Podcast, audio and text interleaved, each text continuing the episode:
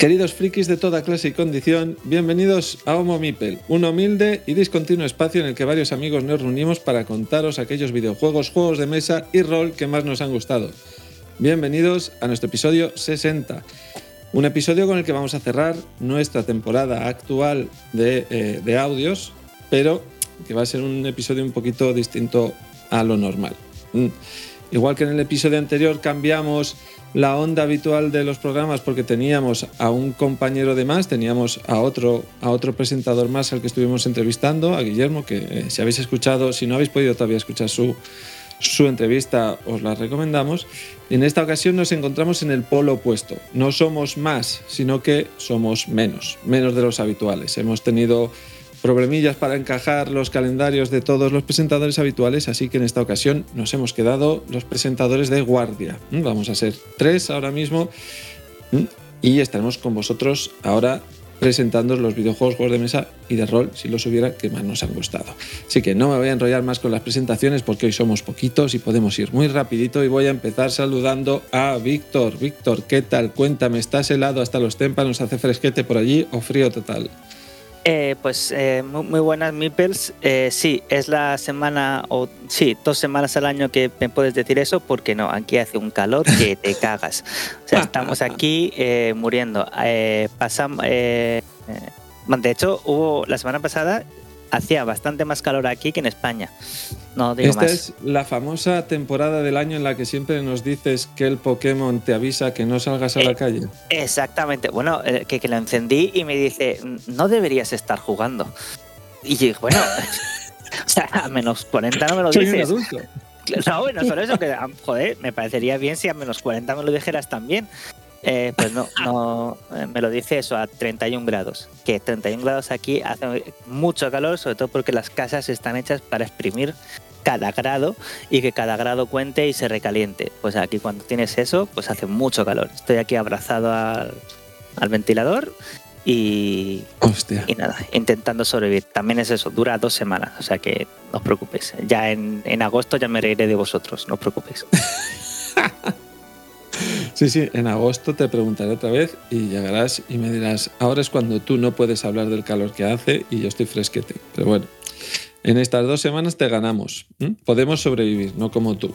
Bueno, el que, la que no se encuentra en esa situación es Mae. Mae, desde Inglaterra, ¿cómo estás? ¿Tú también tienes que echarme en cara que ahí hace una peor temperatura que aquí? ¿O estáis mejor que nosotros? ¿O qué? ¿Cómo estáis? Está muy raro. Hace unos días, hasta la semana pasada, pues sí, hacía calorcito. Ahora ya hemos vuelto y está nublado, lluvioso, ya sabes. Mm. El verano aquí, que son todas las estaciones en un día. vale, vale, pues oye, pues nada, pues ahora nos cuentan los juegos a los que estás jugando en, esta situación, ¿vale? Pues eh, Mae, Víctor y yo vamos a ser los presentadores eh, de esta ocasión. ¿Y qué os vamos a traer? Pues vamos a traeros bastante contenido. Tenemos un montón, bueno, tenemos un poquito de cada, ¿vale? En esta ocasión vamos a tener un Dead in Vinland y Kingdom Classics, que son dos videojuegos que nos va a traer Mae, que están muy relacionados y que quiero hablaros de los dos de una tacada, en una sola sección. También os traeremos el 1400, que es un juego de mesa detectivesco, que está muy bien, ya lo veréis. Víctor traerá Fairy Tail, que es un juego de mesa que le está encandilando y que está teniendo algunos problemillas con él, que ya nos contará. Y por último cerraremos mis aportaciones con Narita Boy, un videojuego español, Metroidvania, que ya os digo que os tendréis que comprar. ¿Vale? Pues con todo esto, con el menú que os hemos presentado, vamos a dar ya comienzo sin más dilación al programa. Mae, cuéntanos, primer plato del día. Death in Vinland y Kingdom Classic. A una persona como yo que eh, estaba completamente perdido con estos dos títulos, cuéntanos, ¿qué, ¿de qué van? ¿Cuál es su género? ¿Qué, es lo que tienen? Son juegos de sufrir. Ah, bien. O sea, hay un género que se llama de sufrir, con la D delante. Sí, son de sufrir. Bueno, más o menos es de aguantar, porque son los dos lo mismo. Son, la idea es que tú estás en una situación, eh, empiezas desde cero, en una situación chunga, eres el gobernante de tu pequeño, de tu pequeño territorio y tienes que conseguir sobrevivir. Y literalmente tienes que asegurarte que tienes recursos. es una extraña mezcla entre lo que viene a ser un zip con de elementos de que empiezas eh, con tu, ya sabes, en el Civilization empiezas con tus chocitas y tus exploradores de la nada y tienes que hacerte tu imperio. Pues aquí lo mismo. Lo que pasa es que aquí son, juegos en los que tienen muchísima más presión que con el Civ y es constantemente a ver cuántos días consigues sobrevivir. Entonces el problema es que cómo sobrevivir, pues ¿qué necesitas? Pues necesitas agua, necesitas comida y tus personajes aquí tienen em, cinco, ¿cuántas, tienes? Tu barra de, enfermedad, tu barra de, hambre, tu barra de depresión, tu barra de heridas, sí, cuatro, y tu barra de cansancio, cinco. En el momento de que alguno de esos indicadores llega a 100, mueres. Y tienes que, sobre y tienes que mantenerles a todos en unos límites razonables. Con lo cual, tienes que, tienes que conseguir que tu familia pues, esté entretenida porque si no se te deprime. Que no trabaje demasiado. Que beba agua, que coma. Y que no le ataque. Y que, y que los matones de, que aparecen por la isla no les maten. Como me lo describía, me parecía un juego de V. Rosenberg, la verdad, con el hambre y cosas de esas. sí. Porque aquí es un juego de que de eso. Entonces, cada empiezas con tu campamento y tú puedes asignar a cada persona. El, día, el día tiene dos. el juego se juega, tienes dos fases de día, es decir, mañana, mañana y tarde, y luego tienes la noche. Entonces, durante el día asignas a la gente a distintas cosas. Entonces, puedes mandar a la chica, a la niña rebelde, a ver si que haga, que explore y por ahí se vaya por el campo. La madre, que es una santa, pues a recoger agua o a cocinar, o incluso porque la madre también tiene sus cosas, es muy fuerte y se puede dedicar a, cortar leña. Eh, luego tienes también el, luego tienes el, lo típico, tienes un taller donde puedes, mejor, donde puedes hacerte mejoras y, según vas explorando la isla vas descubriendo pues, cosas, te vas encontrando a gente nueva y los NPCs son, toda la isla es generada aleatoriamente, con lo cual es diferente en cada partida según vas jugando, más o menos vas viendo que, que lo que te vas desvelando son más o menos de un tipo. Y luego encima hay historia, porque algunas de esas casillas desvelan un poco de historia y van haciendo cosas, pero vamos. Y te vas encontrando también personajes nuevos. Y los personajes nuevos son aleatorios. Algunos de ellos los puedes venir a tu isla. Entonces te puedes encontrar como con un africano, con un monje, eh, con un misionero católico. Y cosas así. Entonces, en ese sentido está muy curioso porque las partidas son distintas y no sabes lo que te vas a encontrar. Y a todo eso tienes a los matones. Los matones, eh, según llegas a la semana, a los tres o cuatro días de llegar, cuando tú estás todo preocupado de conseguir agua y comida, porque esto es un sufrimiento, te empiezan a decir y te empiezan a extorsionar. Oh, qué bien. Que sí, eh, sí, para tal día tienes que conseguir tanta madera, para tal día tienes que darnos tanta comida. Y tú, encima de todos los problemas que tengo, de que eh, porque encima luego tienes, tienes que preocuparte del tiempo, porque el tiempo afecta. Pues, por ejemplo, si, el tiempo, si hace mucho sol te cansas más. Si está lloviendo te deprimes más, pero a cambio no te tienes que preocupar por el agua, menos mal. Entonces te tienes que preocupar del agua, de la comida, de todo, y es acaba siendo un del cansancio y de, y de todo. Este, y luego encima de la historia y lo otro, es decir, lo estoy pasando muy mal para conseguir con mi familia. Voy a ir el cuarto intento y en el cuarto intento estamos consiguiendo, hemos conseguido llegar a aguantar. ¿Cuántos días llevo? Unos 30 días. Mi familia lleva viva. Y, luego hay otra parte componente eh, interesante que es las interacciones de la familia te vas eh, por la noche, cuando, cuando, cuando cae la noche y se reúnen todos en la, en, la, cabaña, entonces tú tienes que decidir a quién le das de comer y a quién... porque es el momento muy duro, es decir, a quién le das el agua y a quién no. Vale, no, esto no, es el agrícola, es el This War of Mine. Sí, Perdón. yo estaba pensando en este momento, me está sonando muchísimo. A quién, le, a quién le das la comida, qué tipo de comida le das, porque esta comida le puede, si si está cruda, eh, te, vas, te, tienes riesgo de, diarreas. Y luego tienes una cosa curiosísima que son em, em, los modificadores aleatorios. Por ejemplo, si te pillas una diarrea, eh, está curiosísimo. Por ejemplo, tú puedes mejorar y hacerte una, taberna en tu campamento para curar la depresión, porque la depresión se cura con alcohol, como todos sabemos. Es un juego educacional. sí, sí, sí, Ya, ya, veo. Sí. Pero me parece muy curioso porque encima no puedes beber alcohol tú solo, tienes que beberlo con alguien. Si no, no te curas la depresión. Esa, esa casilla necesitas a tener dos personas y puedes o curarte menos solamente dedicándose a charlar y demás, o curarle más. Pero claro, si bebes alcohol, tienes una posibilidad de que al final del día eh, de que pilles borrachera.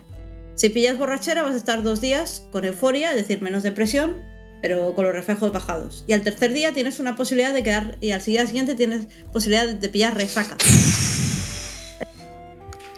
Y, si pillas resaca, te puedes tropezar en una piedra y abrir la cabeza. Y... No, tanto no. Son pequeños modificadores, es decir, eh, cosas que haces tienes que estar constantemente mirando los porcentajes porque te, eh, tienes eventos y está muy pensado y eh, le han dedicado mucho tiempo a todo este sistema. Es decir, ahí... No, sí, el sistema del alcohol está bien pensado, o sea, se, se le han dedicado, ¿eh? O sea, se han detenido en él, está claro. Y bueno, y entonces, el juego la verdad es que engancha, porque conseguir sobrevivir y sobre todo una vez que vas aprendiendo, pero esto es un de sufrir. Es un de sufrir constante porque tienes presiones por tantas partes, es decir, que no sé quién me está deprimido tengo en, y que no sé quién me está cansado, pero necesito recursos, no sé quién me viene y es mm, hilar estar al borde de la muerte, es decir, más o menos yo llego a un punto que más o menos ya tengo una forma más o menos estable de comida. Digo más o menos estable. Con lo cual ya la cosa está un poco más tranquila. Pero por ejemplo, cuando me ven, como vengan dos días, eh, me vengan tres o cuatro días de sequía y tenga que poner a alguien a recoger agua, estoy muy chunga. Yo estoy diciendo, esto es el This of Mine. O sea, o sea si, te ha gustado este, búscate el This of Mine y a lo mejor luego te hacen descuento en el psicólogo. Porque, porque tanto sufrir, luego te, Claro, eso, esto te lo llevas luego tú a casa. Pero el This War of Mine, tío, yo con ese no puedo jugar. Es que no quiero jugar ese juego. Por la cercanía. O sea, así como lo que me presenta Mae, mm, me.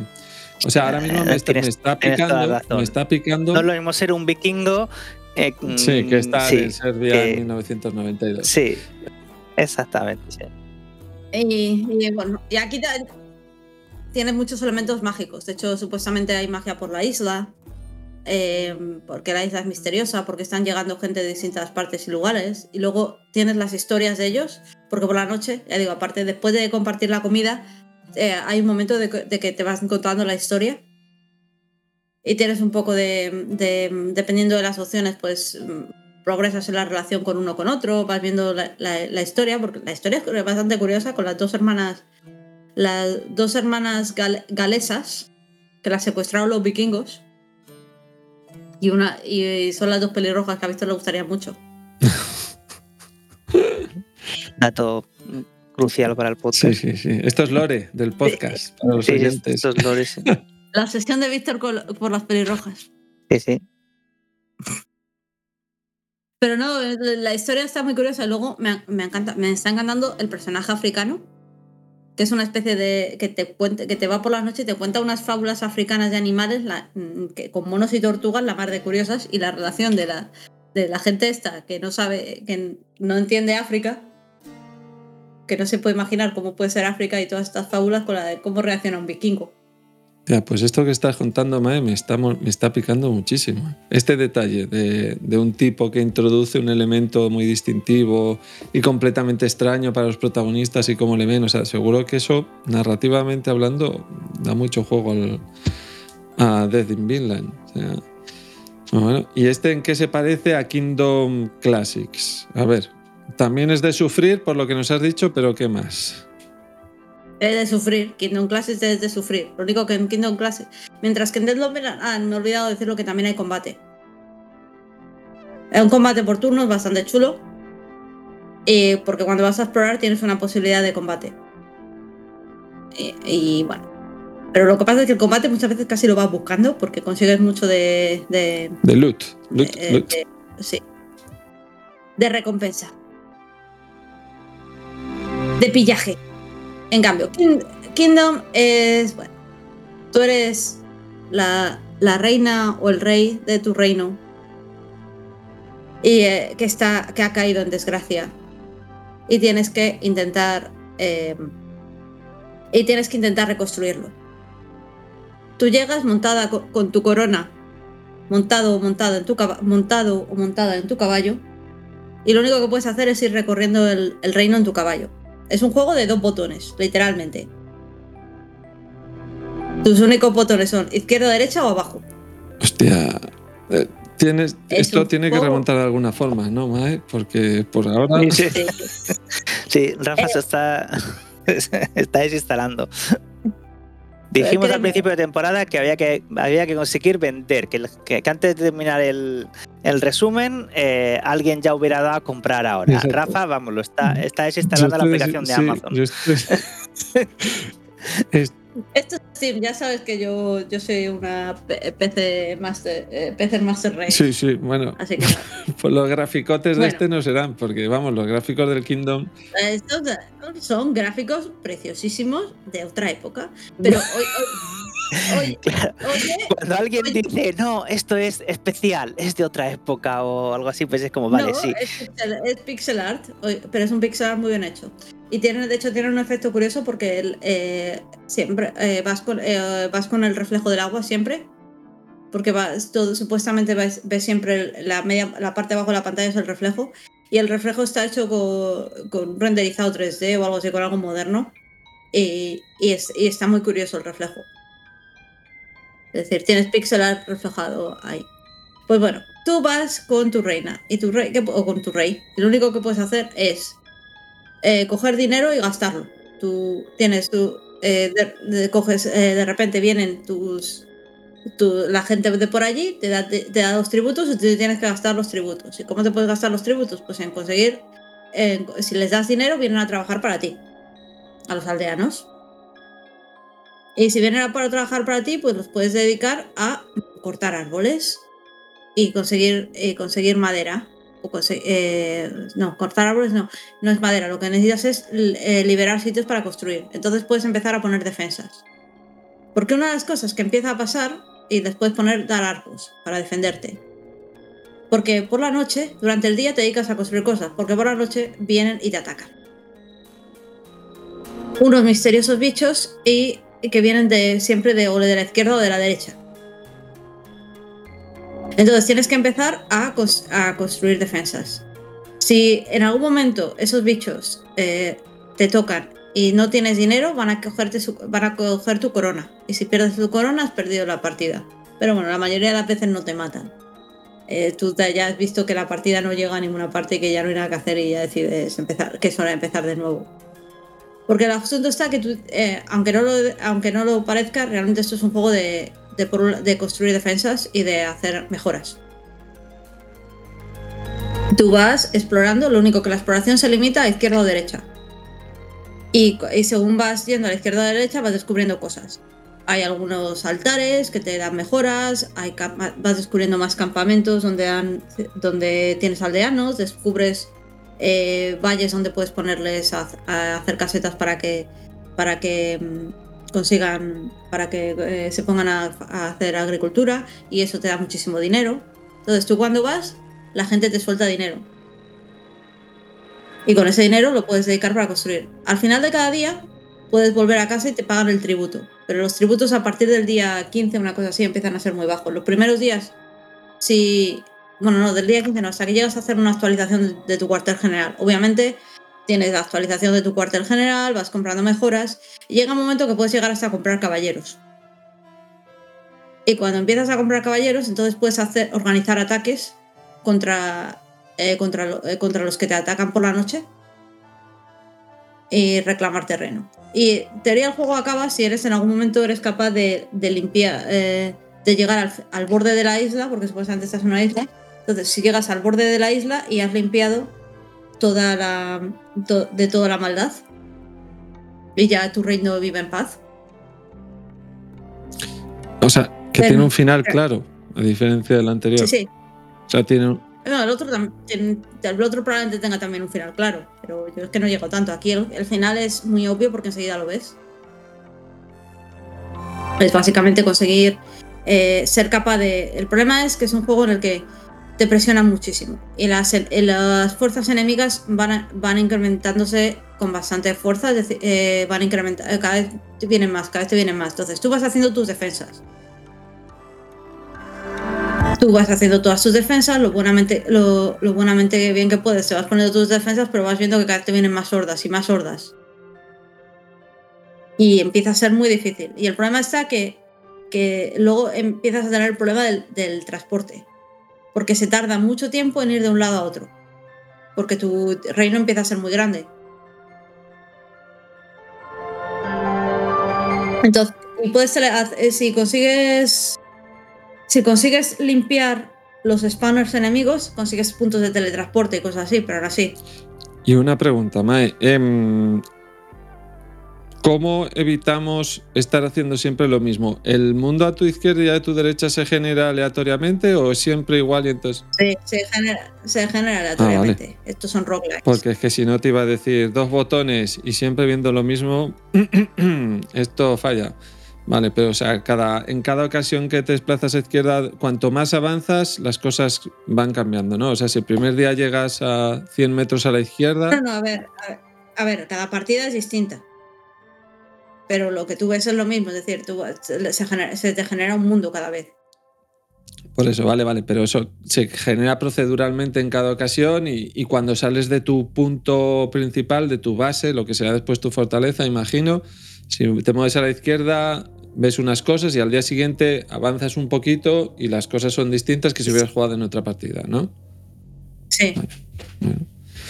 Hombre, de los dos, Mae, yo te confieso que el de Vinland, el de Dead in Vinland, es el que me está llamando el corazón. O sea, este me. Pero este, este créeme, es tan, minimal, es tan minimalista que te sorprendería porque es un juego, es muchísimo juego para lo poco que tiene.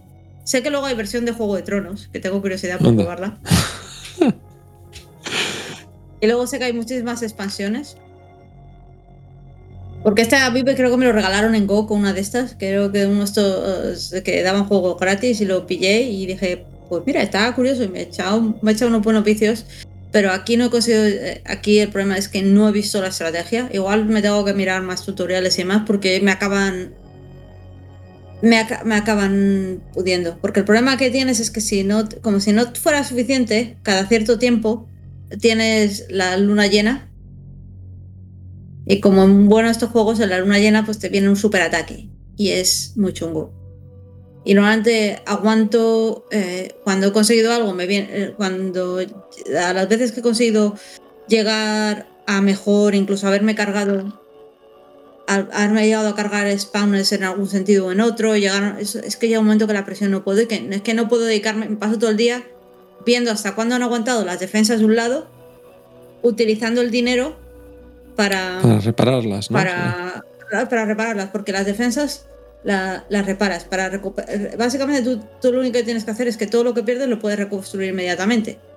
Pero claro, el problema es el tiempo y el dinero. Y otra cosa curiosa es que tú eh, no puedes tener dinero infinito tu, saco, tu saco de monedas. Eh, está bien que no puedas tener dinero infinito, sí. Tu saco de monedas es limitado, con lo cual tampoco, tampoco puedes estar acumulando dinero para luego gastarlo. Tienes que, tienes que, que tienes que tener cuidado porque no vas a poder, eh, no puedes ir a recolectar, tienes que solamente ir a recolectar el dinero cuando tienes hueco para recogerlo. Estos dos son de los juegos de gestión que más me han gustado de toda esta temporada que me habéis presentado delante de la cara, porque en ninguno de los dos huelo el Excel acercándose. Entonces, solo por eso. Ah, no, aquí no hay Excel. Por eso, por eso. Porque son juegos de gestión de verdad. siempre hay gente que se sacara con Excel, Rafa. Hazme caso. Bueno, si yo no lo dudo, pero en este en el que te están, en el de Kingdom que está hablando ahora Mae, que te están azuzando todo el rato, por muchos Excel que tengas, al final, si no eres rápido haciendo clic, la vas a cagar. O sea, es un tipo de management de recursos, gestión de recursos, que es mucho más liviana que hacerte el Excel y ver, como decíamos en el, en el episodio en el que eh, Fer nos estuvo contando acerca de su eh, juego, videojuego sobre las, eh, los parques de atracciones que le veías ahí sacar el, vamos, decías, esto, por favor, esto se juega a dos monitores. En uno está el videojuego y en el otro está el Excel. Y en el Excel estás contando a ver cuánto me cuesta cada entrada de cada una de las personas. Aquí no te da tiempo a hacer eso. No, no, no. De hecho, el Kingdom es un juego en el que tienes que, la clave del Kingdom, por lo que he estado viendo, es que tienes que un juego que tienes que empezar a presionar al enemigo muy rápido, que no puedes hacerte tu fuerte y luego ir, no, que tienes que estar constantemente eh, presionando y empujando tú, porque si no, no puedes. Con lo cual es un juego en el que tienes que estar asegurándote que mandas tropas en el momento que puedes. e intentar siempre yendo para, la, eh, adelante. Mm. Pues madre, te, confieso lo que te he dicho antes, ¿eh? me repito, de, los, de todos los juegos de gestión que me habéis plantado esta temporada delante de la cara, estos dos son los únicos a los que jugaría. El Dead in Vinland sobre todo, y además está para PC y para Mac, o sea que no lo descarto para este veranete porque me ha gustado mucho el tema de la magia y del rol que nos has contado, pero el otro también. O sea, y los otros ni con un palo, los que habéis estado contando durante todo este año. Bueno. bueno, pues Mae, si tienes dos que tienen temática medieval, yo subo la apuesta y te pongo otro más. Yo tengo, os he traído el 1400. Escucha Mae que te va a molar. El 1400 es un juego de mesa. Realmente su, su nombre se llama Crónicas del Crimen 1400. Y es un juego que ha publicado Lucky Duck Games en la versión original y que aquí en España lo ha sacado Last Level.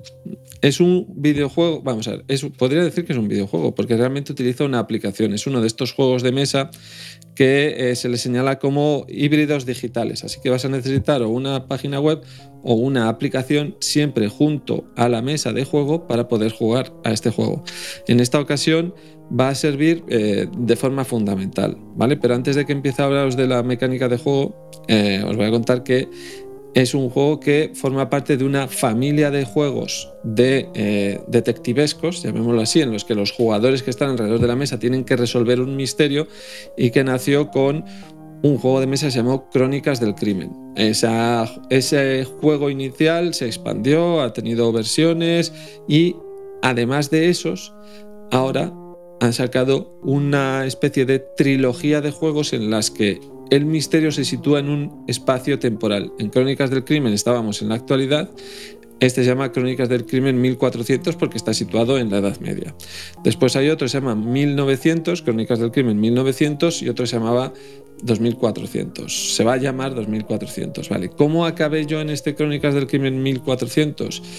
Pues acabé porque eh, hace poquito ha sido mi cumpleaños y yo todos los años cuando eh, se acerca mi cumple hago salir mi eh, corazoncito de wargamero a relucir y busco un juego de wargame que me ilusione, me emocione y me haga sentir, me haga latir mi corazoncito de wargamero.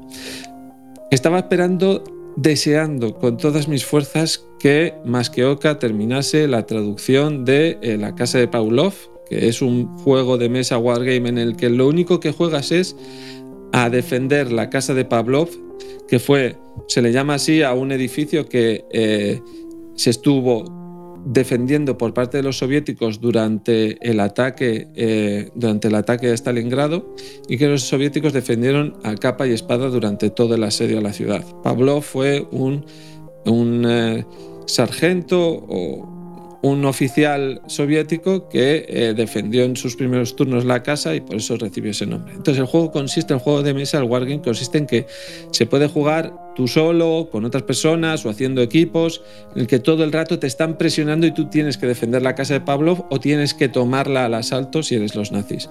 Esa era mi primera opción para el juego de mesa, para mi cumple, de Wargamero Total. Ha ocurrido que en la publicación del juego de mesa original de Masqueoka, pues eh, se ha dilatado en el tiempo y saldrá más adelante. Así que cuando tu corazoncito de Wargamero no puede ser satisfecho en tu cumpleaños, pues te, em, te metes hacia tu otro corazoncito, te metes hacia la narrativa, hacia el rol, vas hacia allá. Entonces así acabé aquí, en 1400, porque mm, quería pillarme un juego para mi cumple que tuviera algo de si no podía ser de Wargame, que tuviera algo de narrativa. Mi primera idea original era meterme en el Destinies, que es un juego de esta misma familia de, juegos, de crónicas, pero el precio de entrada para jugarlo a cuatro personas era demasiado alto, así que acabé probando el sistema de juego Crónicas del Crimen con una versión eh, más reducida, que es la que os voy a recomendar ahora, 1400. Si os gusta lo que estáis oyendo a partir de ahora sobre el juego y queréis conseguirlo, pues 1400 es un punto de, entrada excelente porque su precio de venta al público es muy reducido, está muy ajustado y podéis comprobar si todo lo que habéis oído ahora de mí y creéis que os puede llegar a gustar, realmente os gusta tanto como para meteros en el resto de la familia de juegos que cada día se está expandiendo más. Bueno, pues 1400. Creado por, eh, diseñado por eh, personas de las que no puedo pronunciar su nombre, ninguna de ellas, tan solo uno que se llama David. El resto no puedo pronunciar ninguno de, sus nombres sin eh, temor a ser arrestado ahora mismo por Naciones Unidas por destrozar nombres en idiomas que desconozco completamente. Pero mm, estos tíos son unos genios y han diseñado una cosa maravillosa. ¿vale? Han hecho un juego de mesa en el que cada uno de los elementos de juego es un elemento genérico que te va a dar una información u otra dependiendo del caso en el que estás jugando y del momento en el que estás jugando dentro de ese caso. Con las décadas del crimen 1400 tiene tres juegos, tiene tres misterios y uno inicial que es un tutorial que te sirve para aprender a jugar. Una vez hayáis pasado el tutorial ya sabréis jugar, ni tan siquiera necesitaréis leeros las reglas de juego que son muy pequeñitas. En estos tres casos hay siempre unas cartas de juego que se denominan de forma genérica. Son cartas que tienen nombres muy genéricos, pues por ejemplo, joyería. Por, deciros solo las cartas del, tutorial, que no quiero a nadie hacerle ningún spoiler, yo ya voy por el, segundo caso, he hecho tutorial 1 y 2, pero bueno, por nombrar solo los elementos con los que puedes llegar a encontrarte nada más abrir la caja de juego. Pues te encuentras una carta que pone joyería, otra que pone bolsa de monedas, ¿vale? Debajo, en una de las esquinas, tienes un código QR.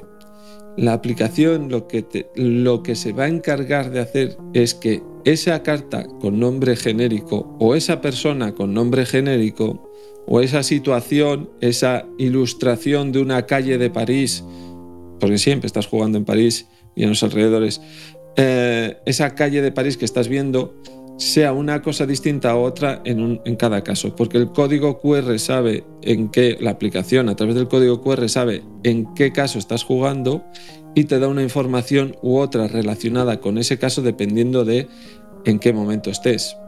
Y gracias a este juego de cartas con códigos QR insertados, puedes hacer muchas cosas durante el caso. Puedes hacer cosas como interrogar a alguien, volver a interrogarlo, interrogarlo más tarde.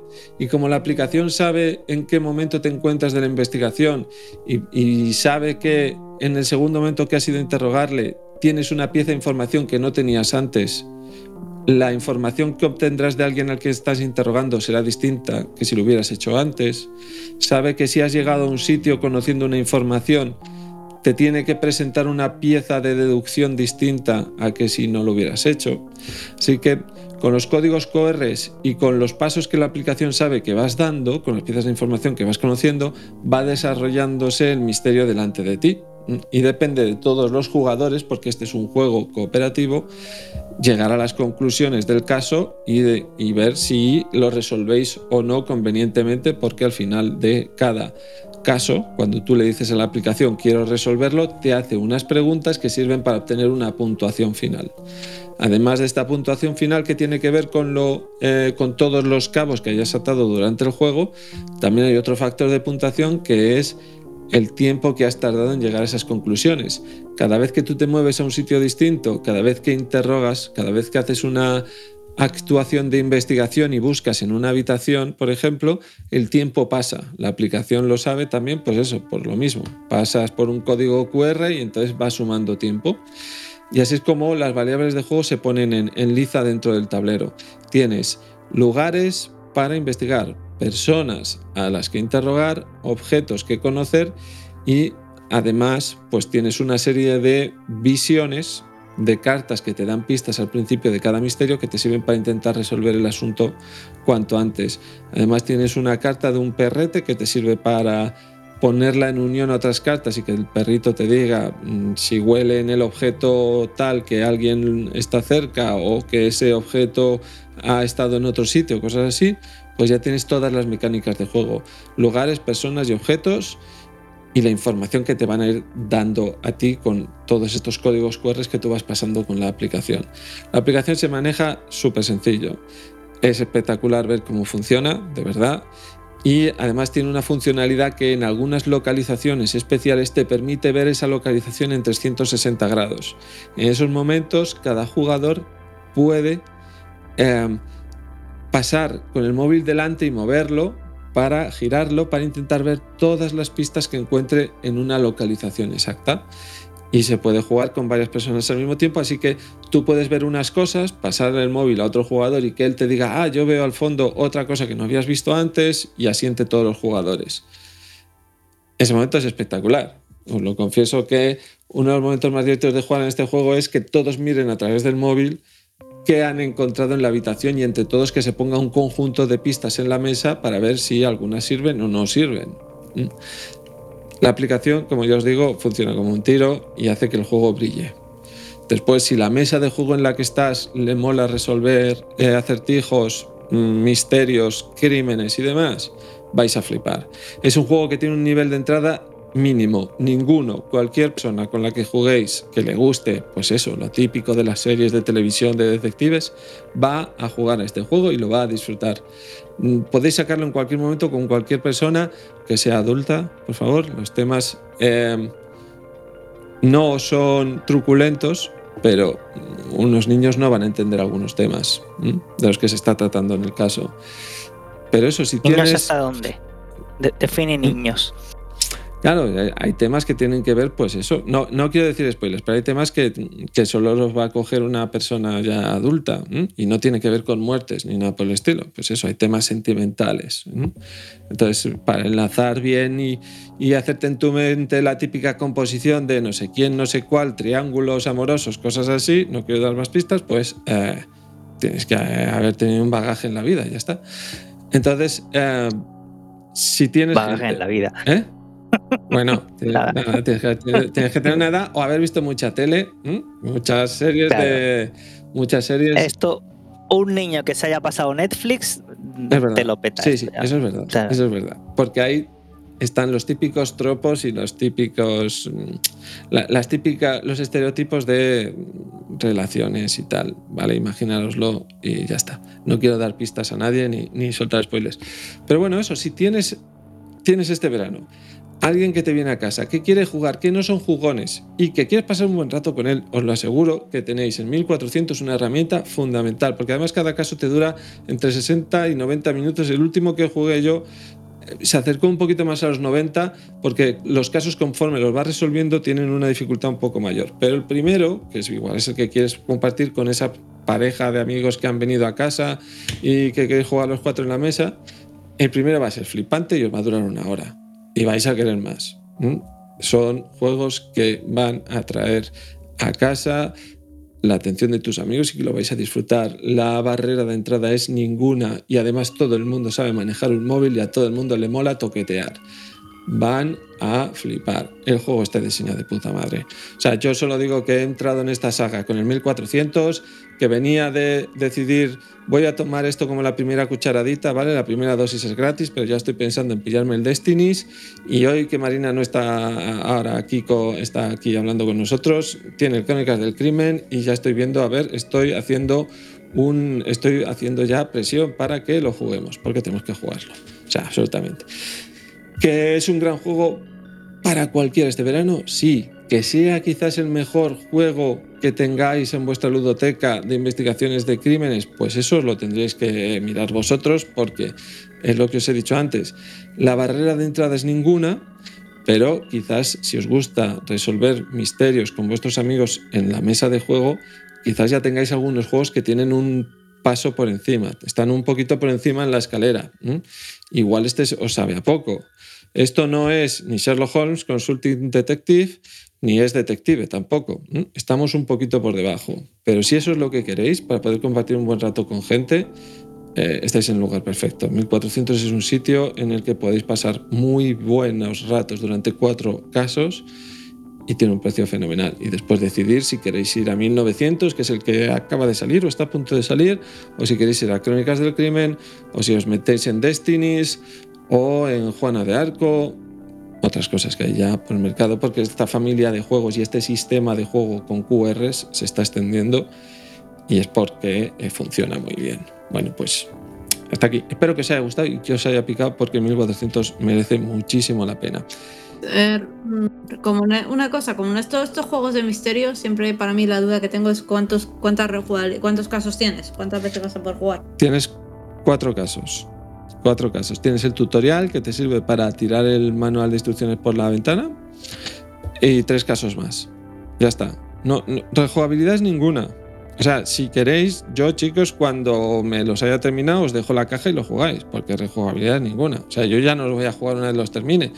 Pero mm, esta caja eh, no supera los 25 euros o 30 como muchísimo, mismo no recuerdo cuánto es, pero mm, alguno dirá, joder, 30 euros, 25, 25 son. 25 euros, cuatro partidas que le voy a echar, pues sí, pero cuando sales tú a tomarte alto o cuando salías, ¿cuánto te gastabas en una noche? O sea, te puede salir cada caso a, 8 euros. Pasártelo bien con tus amigos a 8 euros, no, no entras ni por la puerta del cine porque te disparan. Yo siempre, yo siempre digo eso, cuando alguien me viene con tonterías de los legacy y tal, digo, mira, te vas al cine a ver una, la última peli del, de Christopher Nolan o del Snyder y, te, timan eh, cuatro horas por, eh, por 15 pavos cada uno. Así que no me, no me vengáis con tonterías. Exacto, y que además que esto es una y y, sales cabreado del cine, además. Sí, sí, sí, sí, sí, Pero además, pero bien. Y diciendo, ¿dónde está mi dinero? ¿Qué ha pasado aquí? Pero mm, es que esto es una actividad lúdica, como otras que tenemos a nuestro alrededor, y tiene un precio pasar un tiempo con tus amigos si quieres aceptarlo. Mm, igual es una buena idea que yo me compro la caja de 1400 y tú te compras la de 1900. Y entre los dos nos hemos. Si yo no, yo no digo nada, yo solo preguntaba. Sí, sí, no, no, pero por eso, si es que solo es solo eso, es una información que son cuatro casos y como si tiene uno y es maravilloso, pues si tiene uno y te quieres gastar 15 pavos en una cajita pequeña, pues y te la has pasado bien, pues qué más da. Si es que mm, estos juegos, como cualquier otro, pues como una peli de Shamalayan, ¿cuántas veces la puedes ver? Y sorprenderte, pues una, después las otras pues será por diversión y por ver otras cosas, pero pues esto es igual. Bueno, y en el caso de Avatar, y en el caso de Avatar ninguna. fíjate. y, te ahorras el cabreo, sé que son todo ventajas. claro, pero claro, es que ya estamos en una. Eh, el, este, este mundo de los juegos de mesa este universo lúdico de los juegos de mesa ya ha evolucionado tanto como para tener figuras como estas. Vas a tener un entretenimiento momentáneo que te va a llenar. Eh, y después no se puede seguir adelante. Pero oye, pues nada, yo os lo digo, os dejo la caja. El día de mañana cuando me lo termine me escribís o yo lo anuncio ahí en el chat y os digo, chicos, ¿quién se lo quiere llevar a su casa? Y yo os lo dejo y, y lo disfrutáis y maravillas, maravillas, maravillas. Esto es una auténtica maravilla de juego, sobre todo por el sistema y por lo que ofrece para compartir tardes chulas con tus amigos. Y ya está. Bueno, pues Víctor, yo he estado hablando un ratito de 1400. Tú querías hablarnos también, porque seguimos en la Edad Media, de otro juego de mesa y seguimos con la fantasía y se llama Fairy Tail. Cuéntanos un poquito de este eh, juego de mesa. Eh, sí, bueno, eh, primero quería comentaros una cosa antes de que se me olvide, que es, eh, está siendo esta semana el décimo aniversario del Kerbal, que como todo el mundo sabe, pues es el mejor juego de la historia y hay que hablar de él o sea, ya está. que sepas que te voy a poner en postproducción lo de la maquinita de la pasta, porque sabemos que te pagan. Mm, ya está. Mm. Eh, pues, pues me dejaría pagar, ya te digo. no, es el caso, pero eh, acepto. aceptaría donaciones. Eh, luego vamos a poner en el, en, en el enlace del episodio un vídeo que han puesto sobre el impacto que han tenido 10 años del Kerbal. Y aparte de eso, que lo comentan varias de las personas que hablan en el vídeo, y, yo no puedo estar más de acuerdo, y además también lo pensé, eh, hay muy, pocos juegos, y, ahora mismo a lo mejor no me sale más de 4 o 5, que hayan tenido un recorrido de 10 años pagando una sola vez. Este juego lo acaban de actualizar, el, lo, han llamado el parche final, el, 1.12. Y han sido 10 años de updates, ¿vale? Que evidentemente no han sido, pues eso, eh, completamente de estos de que te, eh, te rompen el juego, o sea, te, sacan pues, una, lo que llamaríamos una expansión, pero el juego ha sido actualizado y, han ido arreglando cosas y eh, actualizando los gráficos hasta día de hoy. Eh, de eso hay pocas, hay pocos juegos que, que, te den eso. Eh, básicamente por ese, por el, por el sistema de negocio que tienen los videojuegos hoy en día. Eh, tendrás suerte si te dan un parche de, actualizaciones de, de, seguridad, de que se te rompe la Save Game o alguna cosa de estas chungas. Y ya.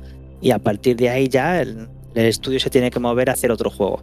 Eh, el Kerbal ahí ha estado eh, haciendo eso. Y a lo mejor, todo se ha dicho, ha tenido bastante que ver en esto, en que no lo ha hecho una empresa de videojuegos. Con todo, la empresa que, ha hecho el Kerbal pues no se dedicaba a los videojuegos y posiblemente pues no tenía esta mentalidad no sé cómo llamarlo, depredadora que tienen que tienen las, empresas actuales. Una pregunta, Víctor. Por echar un, borrón, vamos a ver, por echar un borrón en los 10 años. Eh, tú me has dicho en muchas ocasiones que en el, bueno, en el Kerbal hay modders que han ido mejorando el juego, ¿vale? Que han ido creando distintas eh, funcionalidades. El, Kerbal básicamente son sus mods. Mm. sin los mods, el, el, Kerbal no hubiera llegado a la versión 1.0. Vale. Y estos modders han, han, creado funcionalidades para que el juego, como tú decías, sea un juego de verdad y ya está. Entonces, yo quiero preguntarte, porque tú en muchas ocasiones nos has dicho que el ordenador se ha tirado horas calculando para sacar de órbita a tu nave de turno o cosas así, ¿no? De verdad, teniendo... No, calculando no, calculando no, eh, ejecutando la maniobra. Ejecutando la maniobra, eso es. Teniendo como tenemos eh, la GeForce 3.000 millones y tal, que sirve para minar monedas y criptomonedas y cosas de estas, eh, no hay nadie que se haya planteado hacer un mod que sirva para hacer esas, esos movimientos, para ejecutar esas maniobras en, en tiempo que no sea real, para que podáis jugar de verdad.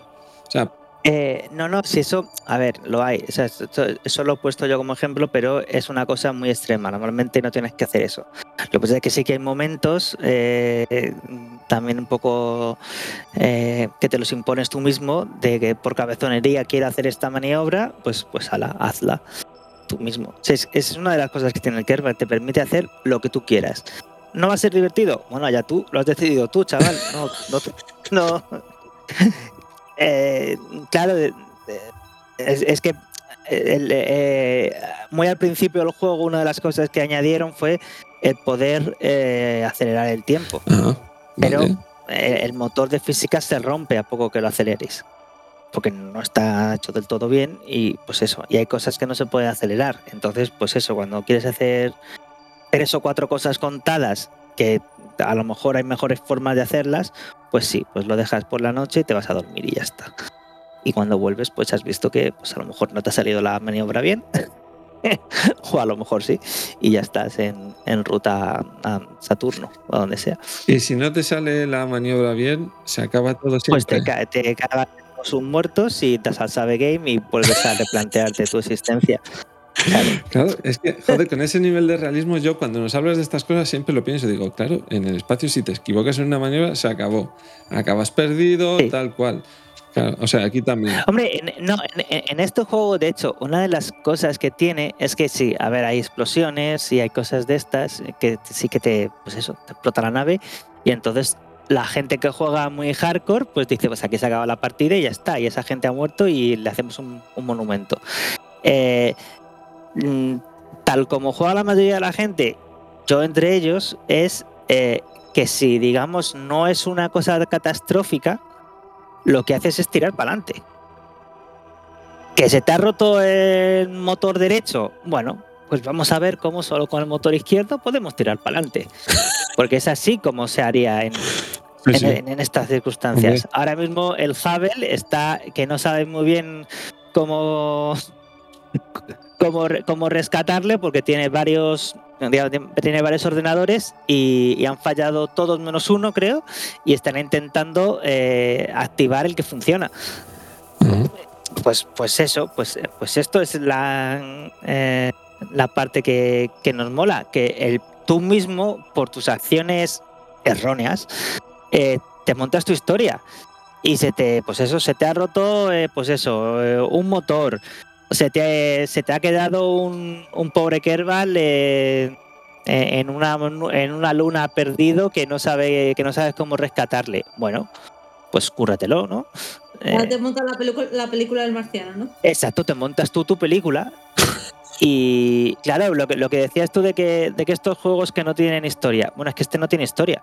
La historia te la montas tú. No, no, sí, sí. No, está claro que te la montas tú. Lo peor de todo es que me imagino que habrá gente que se monta sus historias y que las escribe y todo en la rueda.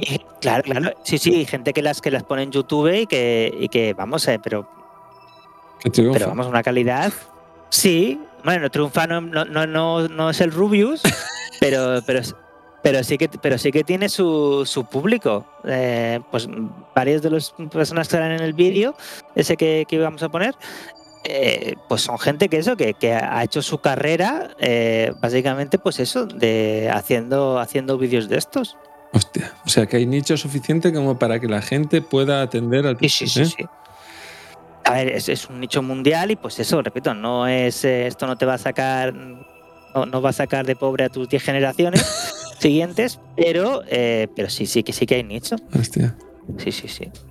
Y, y luego eso, y luego ya el, el, único, la única limitación es tu imaginación, que te montas ahí tu película y ya está. Y, de hecho, una de las cosas que, que lo hemos comentado desde así de pasada, lo de los mods también posiblemente tiene pinta, yo, creo, que viene pues de lo que hablábamos antes, de que esta empresa no es una empresa de videojuegos. Porque muchos otros videojuegos se hubieran beneficiado tremendamente de tener mods. Hace poco, eh, Carmack, eh, John Carmack, el autor del Quake, del Wolfenstein y del Doom, eh, que ellos tenían la. Pero ya en su día, en su día de, pues eso, hace 30 años. Cuando sacaron el Doom, ellos liberaron en open source, en, código abierto, el, el, código del Wolfenstein. Y cuando sacaron el Quake, liberaron el código del Doom y cuando sacaron el Quake 2, liberaron el código del Quake. Y, hace, pues eso, 30 años después, hace una semana, él preguntaba en, su Twitter, eh, oye, ¿por qué al contrario que en otras, que, en otras disciplinas de, informática, ¿por qué en videojuegos esto no, esto no cuaja? ¿Por qué eh, nosotros hemos liberado ahí, pues eso, básicamente el mejor motor gráfico que había y no ha habido tantas eh, tanto fruto de eso. Y, y de una cosa cultural, dice, es, es que no está dentro de la cultura de las empresas de videojuegos hacer esto. Y como el kernel venía de otro lado, permitió mods que básicamente podían hacer lo que tú quisieras. Eso, en cierto modo, eh, que es por lo que no se hace, limitaba la, la, capacidad de, Squad, que es la empresa que lo ha hecho, de sacar sus propias expansiones. Y de hecho, cuando han sacado expansiones, porque se les acaba el dinero, eh, ha habido mucha gente que ha dicho, bueno, pero si es que esto que me estabais dando, que me estáis dando en esta expansión, ya me lo dan los mods. Y era verdad. Y era verdad, era como, pues sí, muchas de estas cosas sueltas ya te las dan las mods. Claro, pero bueno, pues, pues había gente que, la, mucha, la mayoría de la gente pagó y dijo, mira, me da igual 15 euros más. Pues eso, que llevo, pues eso, con 7 años jugando y, me da, y me da igual pagar otra vez 15 euros, ¿sabes? Por una expansión, ¿sabes? Pero bueno, el, ese, ese modelo de negocio es lo que ha hecho que el Kerbal sea esto, porque da igual la de desarrolladores que tengas, no vas a conseguir eh, tener mm, tantos como tus fans. Bueno, pero claro, pero eh, todos estos fans con su trabajo son los que siguen manteniendo 10 años con vida el juego. Sí, sí, sí. Completamente. ¿Y el 2 para cuándo? ¿Qué pasa? Pues palabra, no me hagas llorar. Hablemos del Fairy. O, de, un juego de sufrir de los demás. Eso, me hace sufrir menos que el Kerbal 2. Nada, el Kerbal 2, pues eh, ahora precisamente cuando han sacado este último parche, han dicho que la gente que estaba trabajando en el 1 va a colaborar para intentar que el 2 salga antes. Bueno. Que bueno, que es una. Pues eso, que Dios les oiga, porque. ¿Cuándo, saldrá el 2? ¿Cuando, haya hielo en el infierno? No, eh, posiblemente eh, ahora empezarán a, sacar cosas en plan de alfas y cosas así. Y en algún momento de 2022, Dios no lo quiera, 2023, pues saldrá el juego. A lo mejor sale en 2022, pero está muy en, en, pañales y, y, bueno, y esto es una, un maratón eh, yo creo que cuando, cuando lo compraron no sabían en la que se estaban metiendo. Prometieron demasiadas cosas. También es posible que en algún momento eh, pues digan, mira, eh, prometimos todo esto, pero no nos da. Y le echará la culpa al COVID y, ya está. Pero bueno, sí, como mínimo para 2022. La fecha oficial a día de hoy es 2022. Sí, sí, sin mes. Bueno, el Legend of Zelda Breath of the Wild 2 está igual, tiene solo como fecha de lanzamiento 2022. Claro. Claro, pero, pero, Nintendo tiene más gente limpiando baños que, esta gente haciendo, haciendo el juego, ¿sabes? Seguro, seguro. Pero bueno. Venga, Víctor, háblanos del Fairy Tail. Vale, pues el Fairy Tail es un juego que básicamente me da una excusa para hablar de otro tema. Ah, bien. Eh, bien, así ya está. Eh, el Fairy Tail es un juego de cartas bastante simple que, eh, pues, unos cuantos amigos que tengo aquí lo sacamos periódicamente cuando, por lo típico que hemos jugado antes, un juego de dos horas. Nos queda un ratito para jugar a algo antes de que, de que la gente se tenga que ir o lo que sea. Y dijimos, pues mira, sacamos un Fairy Tail y lo jugamos. Tal es un juego que se tarda más en explicar que en jugar. Y en explicar a lo mejor tardas 10 minutos. Eh, para ser una partida muy rápida está muy bien.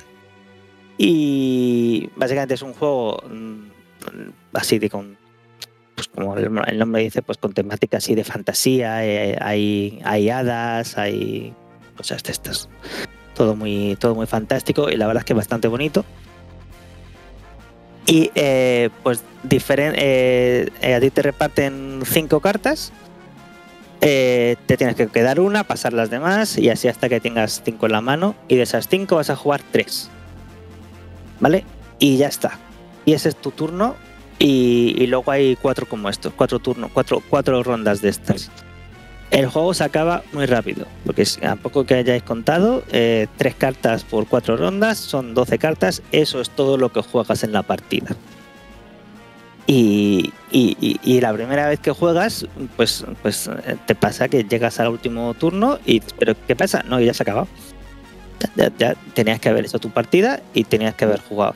Eh, el juego es un, ganas puntos, pues depende de qué cartas juegues, pues en plan de eh, pues cuantas más cartas rojas tengas, más puntos vale esto. Y ahora, pues juegas cartas verdes o cuantas menos azules que tengas, yo que sé, cosas así, ¿vale?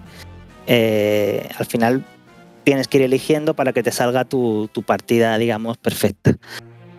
Eh, pero es eso, que no tienes mucho donde pensarlo porque antes de que te, te des cuenta se te acaba el juego y ya está, y ya estás eh, barajando para, echar una segunda vez porque, pues eso, es que la partida de los 10 minutos y, ya está, y tienes otros 10 minutos más.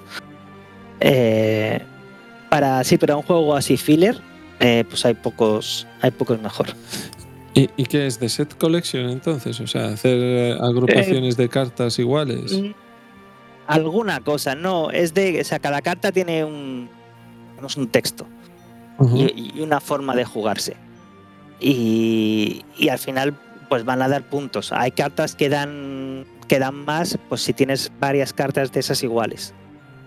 Hay cartas que dan si consigues que te salga la otra carta.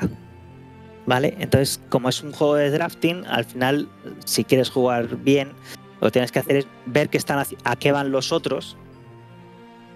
Y si al que le va a llegar esa carta tú le ves que le va a llegar, pues tienes que elegir entre qué prefieres, si quedarte tú la carta que tú quieres o hacer que al otro no le llegue la carta que necesita para ganar todos los puntos del juego.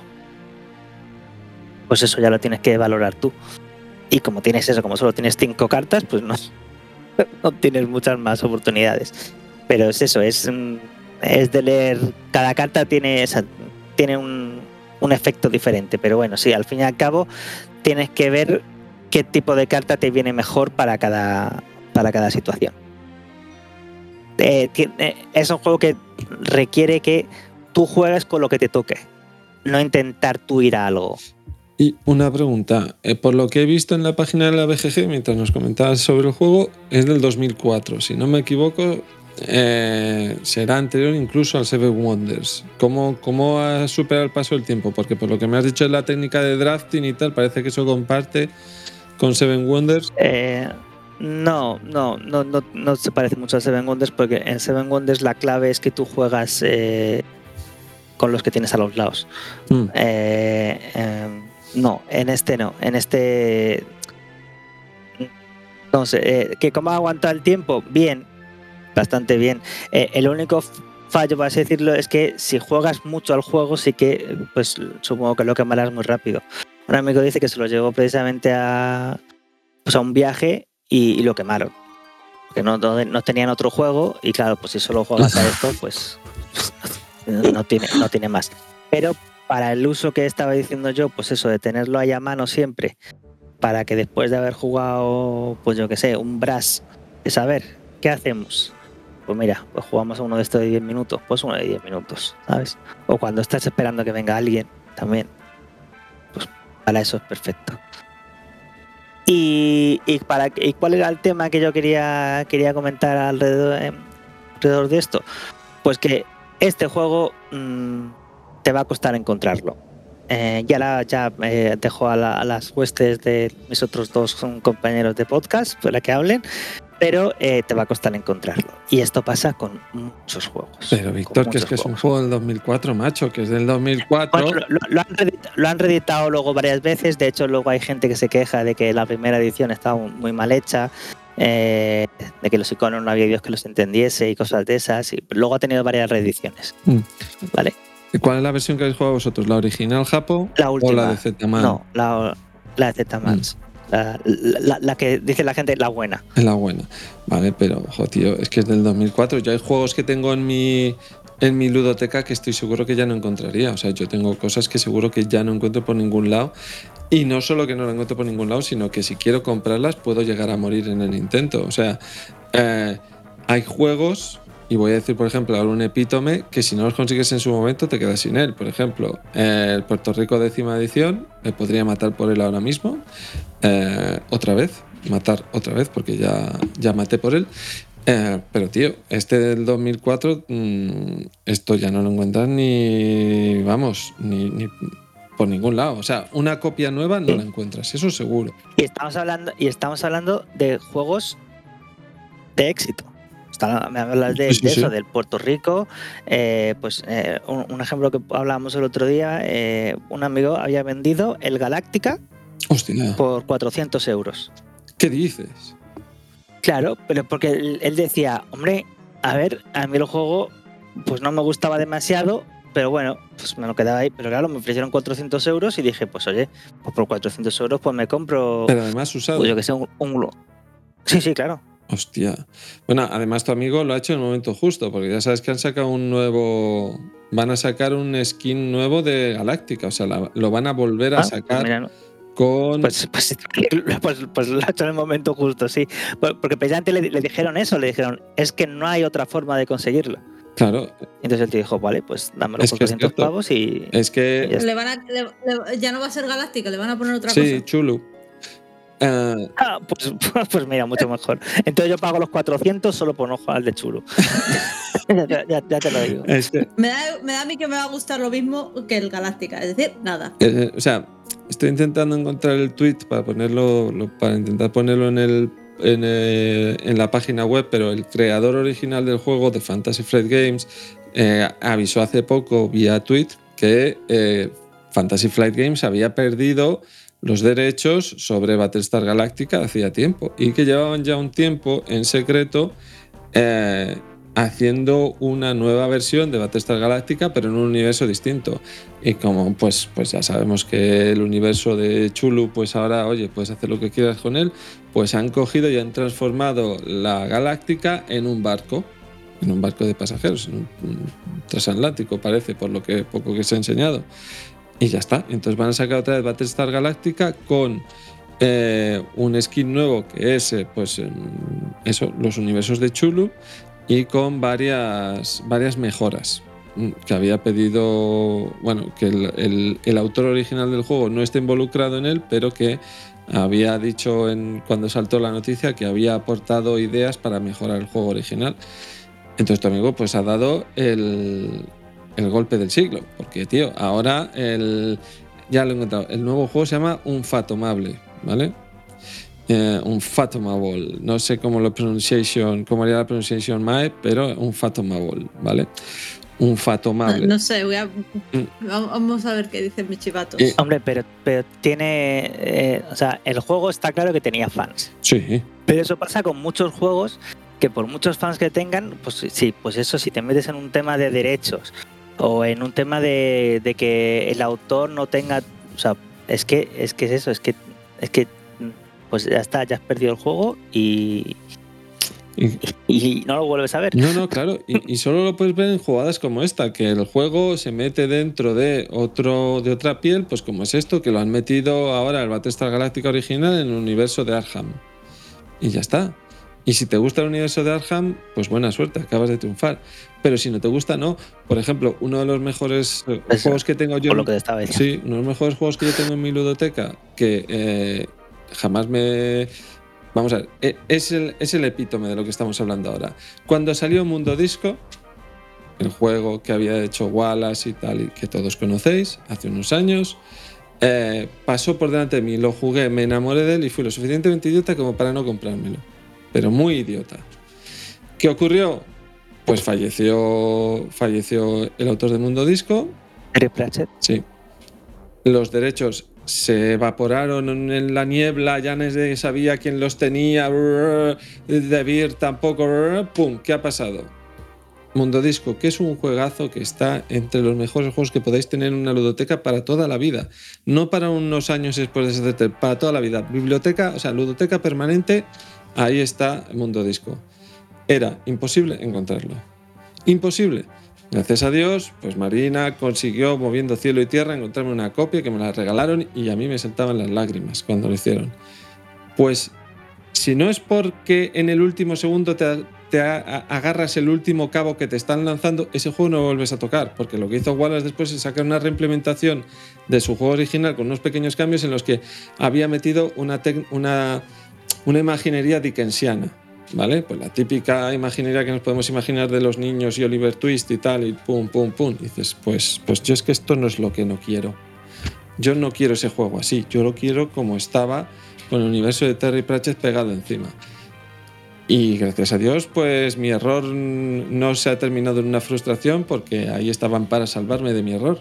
Pero mm, esto pasa constantemente y no hay solución, no hay solución. Si el juego que te gusta eh, no lo pillas y el print run que tiene es corto y ocurre que ese es tu juego, pero no es del gran, no se convierte en mainstream, en este, en este hobby en el que nos encontramos de los juegos de mesa, olvídate de él. En cuanto se agote la última copia, no vuelve a salir. Y perdemos joyas como esas todos los años. Sí, sí. Bueno, y, juegos, que lo hemos hablado mucho en, en podcast, juegos que son de 8, digamos, de 7,5, 8, que dices, pues nada, este juego hizo su Kickstarter por, yo que sé, 100 mil dólares, sacaron, pues yo que sé, 2.000 copias y ya está. Y ya está. No es una obra maestra, pero joder, es un juego de 8. Sí, sí, sí, pero, pero que además, pero que, que es que hay juegos de 8 que son el juego de tu vida.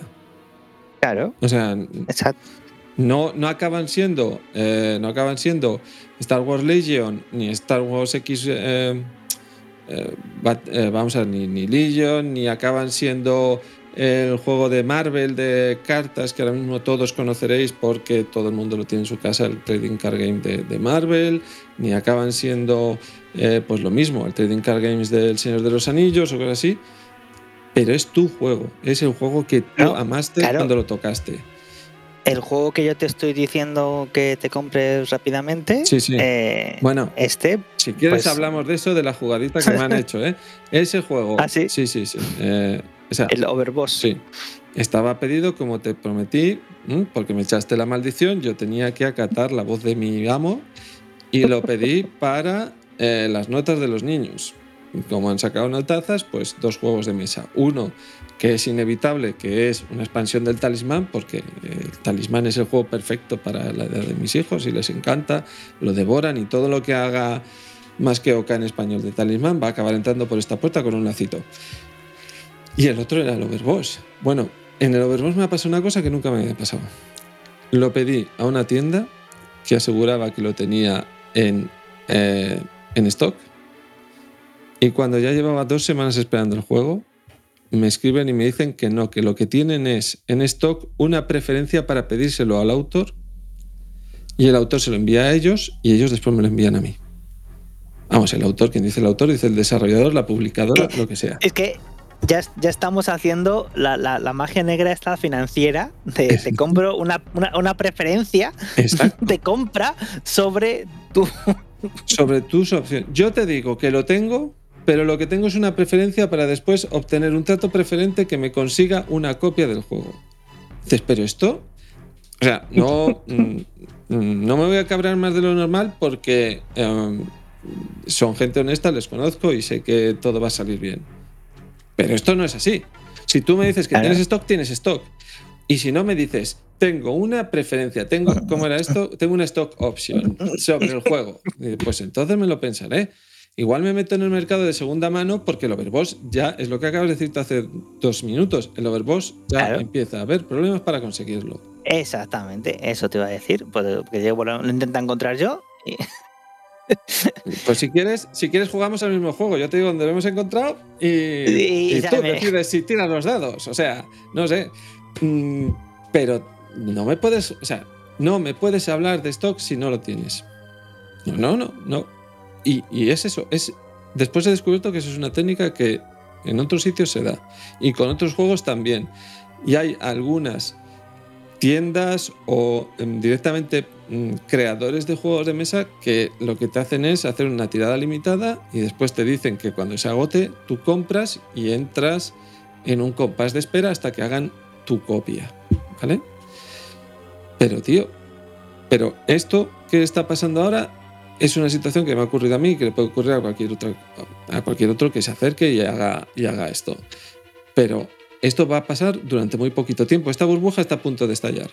Porque eh, la burbuja de Overboss, en cuanto a que haya ejemplares, dentro de poquito, el creador original, la empresa original que creó el juego de mesa, dirá, echará cuentas y dirá que ya no le compensa seguir haciendo unidades de Overboss. Y lo dejará y ese juego desaparecerá. Y el que lo haya tenido, pues bien, y el que no, pues también. Y ya está, se acabó. No va a haber más. bueno, pues no sé. Pues eso es ese es el tema así sí, adyacente que quería hablar. Pero vamos, que sí, que si lo conseguís ver o, lo encontráis ahí en, una de estas de cambio o algo así, pues oye, para la descripción que he dado, la verdad es que es un juego, pues eso, que nosotros sacamos así, pues eso, a lo mejor tres o cuatro veces al año, para no tenerlo ahí quemado, pues, pues eso. Y también encaja, yo creo, para llevártelo de vacaciones. Sí, eso estaba mirando. Lo llevas así porque es muy pequeñito. Mm. Sí, es un juego japo, así que la caja es menuda y, la, y todo es menudo en el diseño, o sea, todo es minimalista. Sí, pero ya te digo, la, vamos, la, la, edición japo, vamos, no creo que la encuentres ni, ni hartos o No, no, claro, una edición japo del 2004, vamos. claro, o sea, Pero bueno, por eso nos está pasando lo mismo que en otros, en otros hobbies.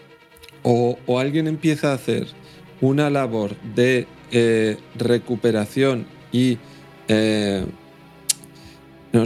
y guardado de conservación de los juegos de mesa. Bueno, pues, en, videojuegos tendremos que hacer un especial un día de, de, toda esta gente que está hablando, pues eso de. Sí, de preservación histórica, ¿vale? Que también hay gente que se ríe cuando hablas de, de preservación histórica, pero bueno, eh, pues eso, eh, no, fuera, eh, fuera de coño, la Biblioteca Nacional hizo un llamamiento para que eh, para gente que tenía cosas de Spectrum y de sí, claro. claro.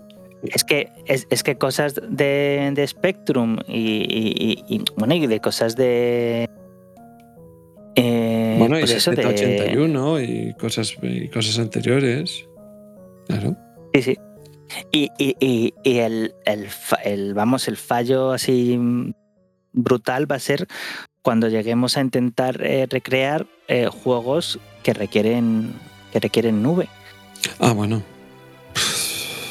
O sea, porque, porque pues eso, eh, de, hecho algo leí hace poco que, que est- estaban, la comunidad de Minecraft estaba protestando por no sé qué.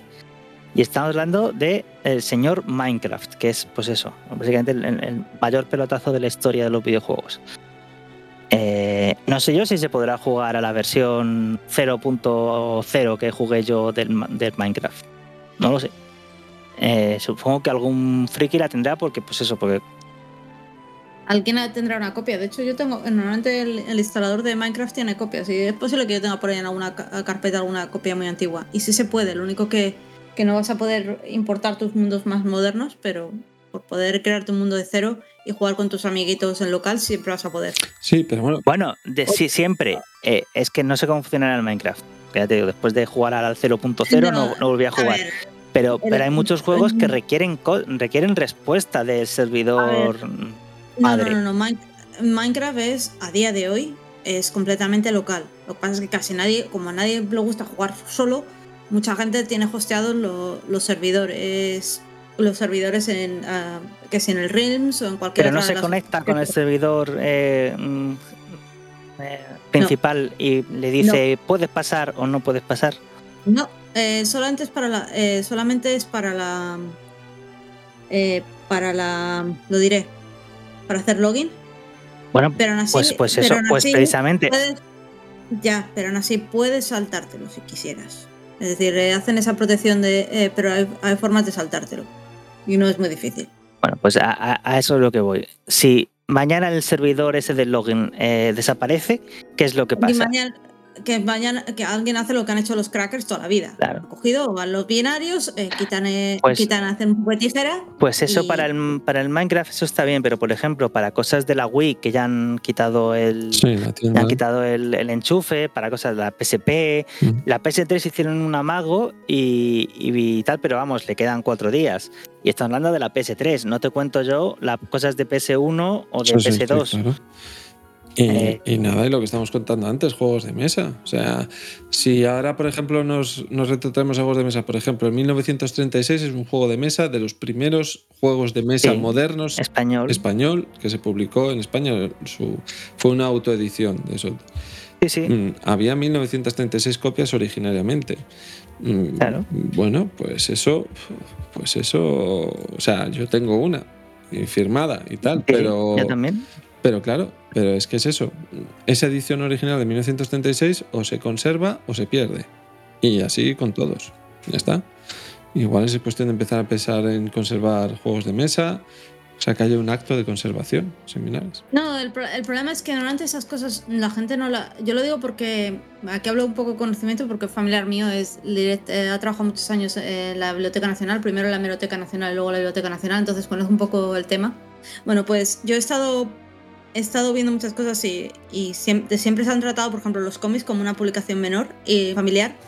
Se dedicaba a, a catalogar y, de- y determinar si se considera publicación men- menor o no. Y si es publicación menor, la Biblioteca Nacional no tiene que tener una copia. Y de hecho, mm, yo como buena friki decidí, mm, cuando mi familiar me ofreció pa- pasarme por los archivos de la Biblioteca Nacional y ver los fondos, se me ocurrió pues ir a ver qué tenían de la Patrulla X, como buena fan de los mutantes. Aparte de encontrarme mal catalogado un What If, tenía muy poco. Y yo diciendo, por favor, ¿qué es la Patrulla X? Y, y busqué algún cómic en castellano y es que tenían poquísimo, porque había un desprecio total hacia los cómics que se consideraban la publicación menor y no tenían copia. Por eso me ha extrañado mucho la iniciativa esta de conservar videojuegos. Porque es un poco de cambio de actitud de, una institución que decía que si no tienes una novela con 200.000 páginas no es, no es digno de ser, de ser conservado. Pues no sé, igual es que hay algún friki metido dentro de la dentro de la biblioteca. Pues la conservación es lo único que nos va a poder llevar a poder ver este y otros mundos y otros hobbies con la perspectiva que necesitan. Y si seguimos y si seguimos sin mirar hacia atrás, nos vamos a encontrar que algún día mm, querremos hacerlo y no queda nada detrás de nuestros pasos. Bueno, un juego que también habla sobre el pasado, como lo que acabamos de estar hablando ahora durante unos minutos, y que merecéis conservar en vuestros equipos, ya sea en PC, en, en PS4 o en la Switch, se llama Narita Boy. Es un videojuego español que eh, fue publicado hace poquito, creo que salió en marzo de este año, pero que, eh, como os he dicho antes, tiene todos los elementos de lo que estábamos hablando hace un momento. Tiene una carta de presentación retro que os va a llegar al corazón. Narita Boy, desde su caja, bueno, no sé si tendrá caja, no sé si tendrá edición física, Probablemente no, pero desde su pantalla de carga, desde el momento en el que te aparece en el, en el, televisor o en el monitor o en la pantalla de la Switch que estás viendo, se convierte en un acto de creación y amor hacia el retropasado, ¿vale? Hacia los 80 que debieron de ser, hacia los 1980 que debieron de ser, con neones por todos los lados y imaginería de pixel art que en aquellas épocas no se podían dar porque no existían las capacidades gráficas que tenemos ahora, pues todo eso que os podéis imaginar, los 80 con pixelacos bonitos, eso es Narita Boy. Narita Boy es un videojuego que, como os acabo de comentar hace un momento, eh, nació de Estudio Koba, lo está distribuyendo Team 17, que ya les conocéis de toda la vida, son tipos que, de los que habéis estado oyendo hablar y de los que habéis jugado toda la vida a sus juegos como el Worms, Canon Fodder y demás. Y como os decía hace un momentito, está en PS4, Xbox One, Switch y PC. Vale. ¿Qué hace de este juego tan especial como para que os traiga yo un videojuego a este podcast que normalmente yo solo traigo juegos de mesa? ¿Por qué me ha enamorado para traeroslos y hablaros de él? Porque tiene muchas de las cosas que nos gustan a gente de nuestra generación, ¿vale? Como os decía antes, pues este ejercicio de viejunismo, de nostalgia en el que nos traen los 80, tiene eso y mucho más. Es un videojuego tipo Metroidvania. Solo con esto pues ya tiene muchos puntos ganados en mi corazón y si tú que me escuchas eres una persona de bien, también en el tuyo. El Metroidvania es uno de los géneros más divertidos que hay en los videojuegos y este juego lo ejecuta con delicia y deleitándose. Busca usar los tropos habituales de los Metroidvania de 16 y 32 bits que vivimos en nuestros momentos y lo hace de una forma pausada, tranquila, mostrándote una parte del escenario y obligándote a ir hacia atrás para mostrarte la otra que antes no te dejaba ver porque te faltaba algo, porque no tenías algo. Todo eso lo hace, lo conoces ya porque has jugado a muchos como ellos, pero esta vez te lo, han, te lo presentan de una forma completamente deliciosa. Además, te presenta un mundo precioso en el que vas a estar jugando todo el rato eh, y que llaman el reino digital. El juego va de que eh, un jugador se mete dentro de un videojuego. ¿Vale? Ya solo con este punto de partida, si ya eres de los 80, ya tienes que estar imaginándote a Tron en tu cabeza. de, hecho, de hecho, estoy viendo, estoy viendo la portada y ahí está Tron. Está Tron. Claro, pero es que está Tron y están todos los 80 metidos en este juego están los 80 ahí. Sí, pero estoy, estoy, estoy viendo cosas por ahí increíbles como que de que hay momentos que vas montado en un disquete. Eh, sí, exacto, porque los disquetes vuelven, los disquetes te sirven para darte información en este juego y para recordarte los movimientos especiales de tu tecnoespada. Tienes una espada que hace cosas molonas. ¿Y, y cómo es que tenemos? Música sintetizador ochentera, por supuesto, por supuesto. ¿no? Y además de la buena. No, no es solo chiptune, hay algunos momentos que son chiptune, pero esto es synthwave, que llaman los ingleses. Ah, vale, sí, sí, no. Sintetizador de bueno. Vale, y tranquilote. Eh, para las secciones en las que te tiene que contar la historia y movidita para las secciones en las que sacas la tecnoespada y empiezas a matar. Lo tiene todo. Esto me parece a mí que tiene mi nombre. Sí, sí, sí, ¿eh? Todos los que estamos aquí, que hemos nacido, que hemos sido niños de los 80, deberíamos estar jugando a este videojuego. Pero con lo, último, con lo que me están gustando últimamente a mí los Metroidvanias eh, Metroidvanias estos, Metroidvanias me están gustando, eh, esto igual tiene mi sí, nombre. Sí, sí, sí, mae, mae, lo tiene, lo tiene.Igual que tú... Mm, y veo que están las rebajas de Steam, ¿no? Esto, mae, compra, mae, ¿Ves, compra, ¿ves? ¿ves? Esto es lo que hay que hacer. Mae. concluir en el podcast. Claro, tienes que darle a comprar ahora antes de que acabe Rafa de, de contar. Te lo aseguro, mae. Compra antes de que acabe el podcast y disfrútalo todo el verano. Mm, yo no, no sé cuánta duración tendrá, pero llevo mucho jugado y, me parece que todavía no he atravesado el Ecuador. si no, si la, la, duda que va a ser si me lo cojo para la Switch o me lo cojo para PC. Bueno, pues en Switch se controla magnífico. Mm, en PC no lo he jugado. No, es por el tema. no, empecé a controlar bien por el controlador, pero no veo que no está para Linux. Y... Pues ya está, vete a Switch. Vete a Switch. Eh, dependerá del precio, que ya sabes que soy un poquito Pues, vete a PC, pero vete a algún sitio y entra en el reino digital. Tú hazme caso. Ahora, el reino digital es el lugar donde vais a jugar y es un lugar maravilloso lleno de píxeles preciosos, con un pixelar mortalmente bonito en el que te vas a encontrar misticismo, toda una narrativa mística acerca de cómo el creador ha desaparecido y cómo los, los programas que tiene dentro este gran videojuego, este gran reino digital han tomado conciencia y cómo se organizan, ¿vale? Y hay toda una capacidad, una capa de mística acerca de cómo se organiza el reino digital, dónde están el tricoma, lo que significa el tricolor, la espada, que os acabo de comentar antes, la tecnoespada, ¿vale? Y además de toda esa jerga mística, ¿vale? Tenemos pues eh, otros temas que os van a encantar, otros tropos que os van a encantar, narrativos acerca del desarrollo del personaje y cómo tú te vas convirtiendo en el héroe de ese reino digital y cómo tienes que encontrar los recuerdos del creador para no perderse el reino digital. ¿Veis lo que estamos hablando hace un rato? La preservación. Esto, es Tron, esto, es Tron total. Es Tron, es Tron, completamente. Pero desde el primer minuto hasta el último, pero con una capita de misticismo que no tenía Tron, ¿vale?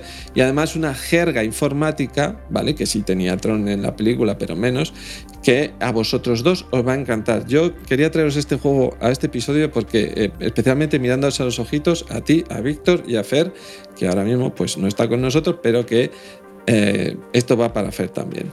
Tenéis que jugar a esto solamente para que entendáis todas las trascendencias de todas las tecnojergas informáticas que te sueltan delante del monitor y que yo cazo la mitad pero que estoy seguro que vosotros os va a llegar al corazoncito porque están hablando en vuestro idioma mm, chungo de informáticos.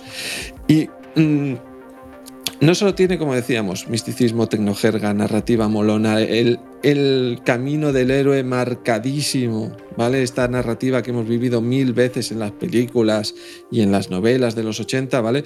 Sino que pues tiene un montón de cosas jugables, de acciones jugables, de mecánicas de juego que os van a encantar. Quizás no os sorprendan porque hasta ahora las que ya he visto yo y voy muy avanzado en el juego no son las más sorprendentes del mundo, pero es que funcionan muy bien. Y ya sabéis que conforme avancéis en un juego tipo Metroidvania, en cada ocasión recibiréis una cosa mejor que servirá para que vuestro personaje avance, mejore, tenga diferentes capacidades. No veréis capacidades completamente extraordinarias, cosas que no hayáis visto en otro sitio, pero es que están muy bien integradas, se juega muy bien con ellas y es una delicia manejar al héroe que estáis interpretando. ¿Vale? Mm, tiene cosas maravillosas que vais a ver delante de la pantalla como el pixel art. Y el, y el fondo tiene una opción para cambiar la forma en la que se ven los gráficos para que asumas que estás viendo otra vez un monitor CTR como los que teníamos antes, que todo el mundo cuando salió el juego alabó que el, modo CTR que tiene para simular los, monitores antiguos era maravilloso. Yo acabé harto de oír esa frase, pues os la digo yo también porque es precioso, es maravilloso y es fenomenal. Te pones Narita Boy, le, le activas el filtro CTR y estás viendo tu monitor de los 80 de casa.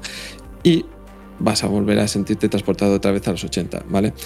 Eh, tiene múltiples referencias que están muy bien insertadas, como os decía yo, a, cosas de los 80. Vais a estar viendo todo el rato vuestra infancia en forma de píxeles que pasarán delante de vosotros y todo eso lleno de parajes, personajes, animaciones, un uso del color precioso, una escenografía, diseño de enemigos que vais a flipar, mecánicas de juego que no os quiero mm, destrozar porque son narrativas de juego muy, muy divertidas y que sobre todo que están escondidas e integradas dentro del juego y lo divertido es conocerlas, darte cuenta que esto está ocurriendo y no me están mostrando la información como lo hacen habitualmente en un videojuego porque quieren integrar la narración así, porque quieren que tú sepas que cuando pasa eso tiene que ver con otra cosa que está ocurriendo en la pantalla. Hay un montón de líneas de formas de leer muchas cosas dentro de este juego. Ocurren cosas de forma distintas a las habituales porque te están queriendo decir algo con ello. Y si te paras un momento a jugar a Narita Boy de forma tranquila, vas a encontrar un juegazo, ¿vale? Y, bueno, como decía más hace un momento, ¿vale? No solo está lo visual, no solo están las narrativas de juego que quieren enseñarte algo visualmente, sino que también está lo sonoro. La música es todo lo que te puedes imaginar de un juego que intenta recrear los 80 como quisiéramos que hubieran sido. Todo este synthwave, todos estos efectos que te van a llevar de forma tranquila y con sintetizador de la manita, pero mm, pues eso, cuando quieres sacar la espada y matar, pues sigues viendo, sigues escuchando música de calidad que te va a llegar a los oídos, pero de una forma contundente que eh, va a pasar mm, seguro a tu lista de Spotify. Si tienes Spotify, seguro que vas a ponerte la música de fondo todo el rato. ¿Vale? Eh, la ambientación es magnífica, el juego es muy divertido, el control también y la narrativa que te propone te va a enganchar. Eso es todo lo que te puedo decir. De un juegazo que me ha hecho traer a mí desde hace mucho tiempo un videojuego a este programa. Hace mucho que no hablo de ningún videojuego, pero es que este tenía que traeroslo a vosotros, sobre todo a ti, Mae, a Víctor y a Fer cuando nos escuche, porque es para vosotros. Igual que lo era para mí, estoy seguro que para vosotros va a ser mucho más. Es una obra de arte, una obra de amor hacia los 80 y sobre todo está hecho por eh, informáticos para informáticos. Está hecho para vosotros, chicos. Es, que es una obra de amor hacia lo que fue eh, hacia lo que fueron los 8 bits en todos en todos sus elementos, tanto jugarlos como programarlos. Y vais a ver un montón de cosas que os van a calentar el corazoncito, seguro. Y por eso lo tengo que remendar. Narita Boy puede ser complemento perfecto para 1400 para que paséis un verano lúdico inolvidable.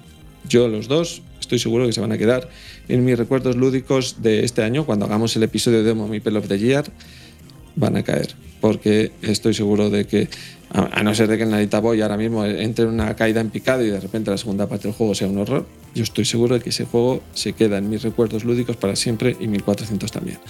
Esto ha sido todo este episodio. Esto es el fin de la temporada.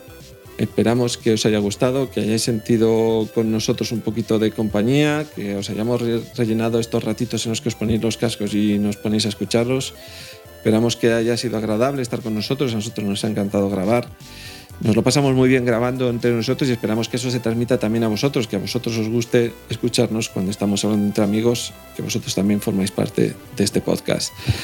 Pues solo me queda dar las gracias a mis compañeros, como hago todas las temporadas, a los que están y a los que no. Ahora mismo estamos el, grupo de guardia, pero todos los demás están ahí detrás también, en todos los episodios han estado con nosotros. Y eh, solo me queda daros las gracias a todos, chicos, porque sin vosotros no lo podríamos hacer. Es imposible. A mí somos todos nosotros. Hacerlo es divertido solo si lo hacemos todos juntos. Y por eso quería daros las gracias. También a María José, que es mi esposa, que me aguanta mientras estoy grabando y me aguanta mientras estoy editando, que es mucho más que lo que estoy grabando. Así que nada, no me queda más que despedirme de vosotros. Volveremos después del veranito. Y solo me queda. Eh, recomendaros que juguéis a, cualquier cosa, pero que lo disfrutéis y que paséis un verano inolvidable. Un saludo a todos, chicos. Venga, un abrazo. Nos vemos la próxima temporada. Pasarlo bien, jugar mucho este verano. Nos vemos la próxima temporada. Pues ya está. Lo dejamos aquí. Voy a cerrar el Craig. Así que os lo compráis en Narita Boy o pues qué? Ya está en mi, en mi carro de la compra de Steam. Así me gusta, así me gusta. Hala, somos uno. Muy bien, Mike. así me gusta. Somos uno. Más eh, uno. El asunto está que son, ah, son. Es que no, estoy, no sé si pagar 10 más por, por, porque son 10 libras más en la Switch. Mae, si, si, si sea por dinero, Mae. Si tienes dudas, píllate la empecé. Ya está. Y con otro, recomenda y otro recomendado del, eh, del podcast, que lo tengo ahí en la lista de comprar hace tiempo, que es el Sexy Brutale. Hombre, pues sí, pues sí, exactamente. Está a, está, está a tres libras. Pues ya estás tardando, Mae. Ahí está, el, ahí está el carro, la compra, estoy viendo porque...